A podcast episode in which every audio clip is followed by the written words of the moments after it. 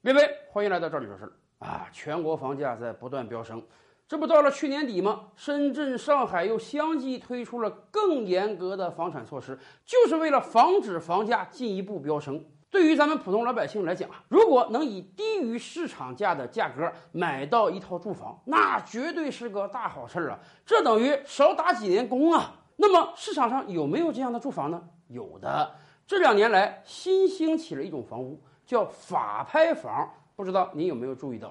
什么叫法拍房呢？就是这个房子的原房主啊，他因为各种各样的原因欠了债，被人起诉到法院了，然后法院判决要把他的房子拍卖，用以还债。这种房子就叫做法拍房。其实倒退十几二十年前也存在法拍房，只不过那个时候信息不是很畅通。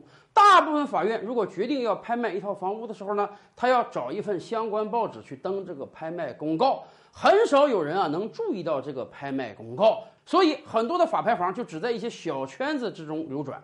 而现在不一样了，现在全国很多法院都积极的把法拍房上网，找到一些网购平台，像这个淘宝啊、天猫啊、京东啊来进行拍卖，所有的信息都是公开透明的，因此我们普通消费者也能看到这个信息。如果恰好在你所在的城市，在你想买房的区域有一套法拍房，哎，那你真是很有可能通过网络把这套房买下来的。因为根据以往的经验，它毕竟是法拍房，不是正常的房屋销售，所以它的价格大概要比市场低个百分之十到百分之二十。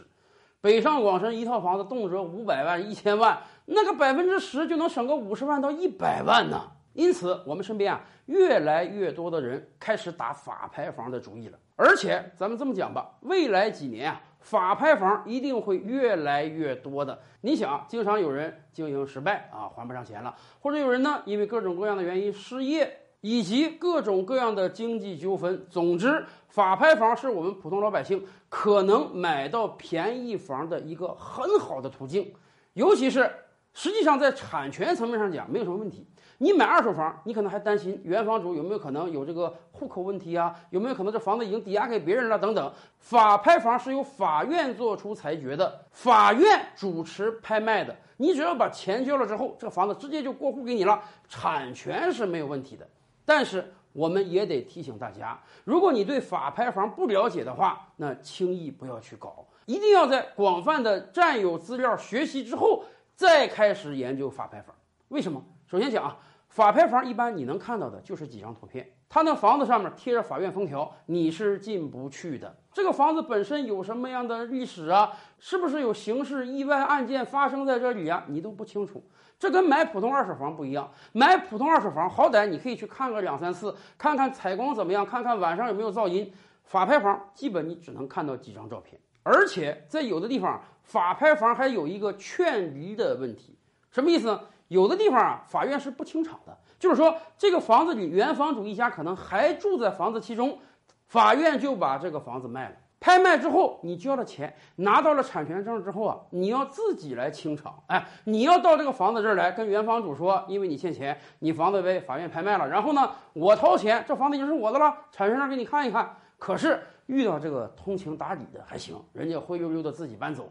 有很多原业主，人家就是不搬走啊。这种事情还是很多的。你想啊，正常讲，如果一个人欠了别人的钱，自己知道还不起了，那么其实最简单的方案就是我跟债主一起到二手房市场把我的房子卖了，钱还给债主。